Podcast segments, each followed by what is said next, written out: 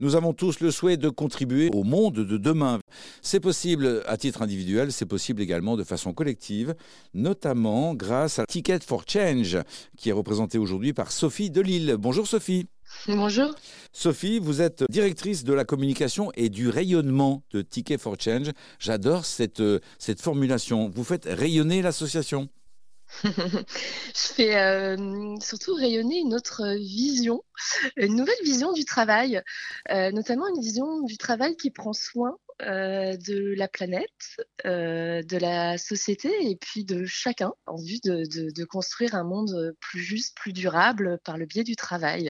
Vous évoquez 80 000 heures consacrées dans notre vie à l'activité professionnelle et vous dites, dans le cadre de ce volume horaire, nous pouvons bien nous engager vers, euh, vers l'impact. C'est quoi l'impact? C'est quoi un projet à impact, Sophie?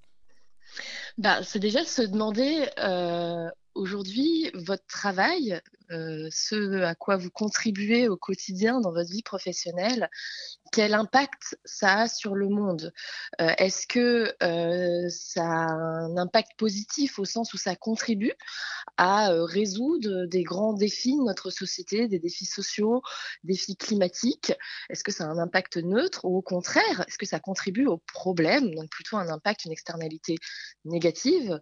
Voilà, si vous travaillez dans le monde des énergies fossiles, a priori, vous avez plutôt euh, un impact négatif si vous travaillez, euh, je ne sais pas, au service de la cohésion sociale, euh, du, soin, de la santé. Vous êtes plutôt dans une dynamique d'impact positif. Donc, quand on parle d'une activité impact, il s'agit d'une activité impact positive. Tout à fait, exactement. Je, je, coupe le positif, mais le positif est sous-entendu, tout à fait. Quelles activités vous proposez à celles et ceux qui s'adressent à vous?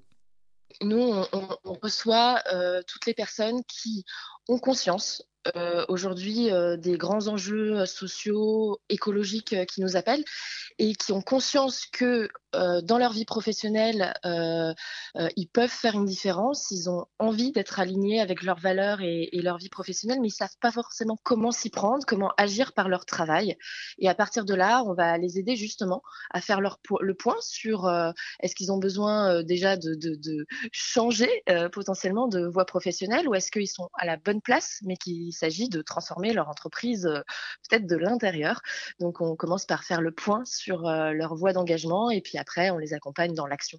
Quelles sont les premières euh, préconisations que vous faites aux salariés qui viennent vous voir? Souvent, on passe par une première étape qui est de faire un peu le point sur euh, la cause, le sujet qui vous touche, qui vous, qui vous touche le plus, qui vous donne le plus d'énergie peut-être aussi en gros, trouver euh, le sujet de société euh, sur lequel vous avez envie de vous engager. Est-ce que c'est, euh, je ne sais pas, des sujets d'égalité homme-femme, d'inclusion, de diversité? Est-ce que c'est plutôt des enjeux écologiques? Parce qu'en fait, en trouvant cette cause qui vous motive, qui vous anime, c'est par là que vous allez après pouvoir construire votre projet. Autre étape hyper importante, c'est de partir aussi des talents des, choses qu'on sait très très bien faire, qu'on aime faire. Et euh, au carrefour justement euh, de ces rêves, donc ce projet de société qu'on a un peu euh, dans notre imaginaire et, de nos talents, se trouve notre voie d'engagement.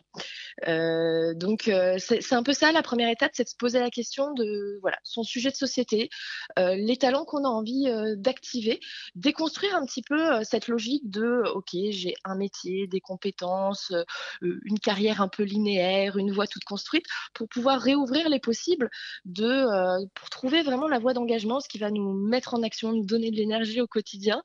Euh, voilà, il y a peut-être besoin de sortir un petit peu du cadre de la fonction qu'on occupe pour euh, repartir des aspirations. Sophie Delille, ticketforchange.org et les liens bien évidemment sont sur le site erzen.fr.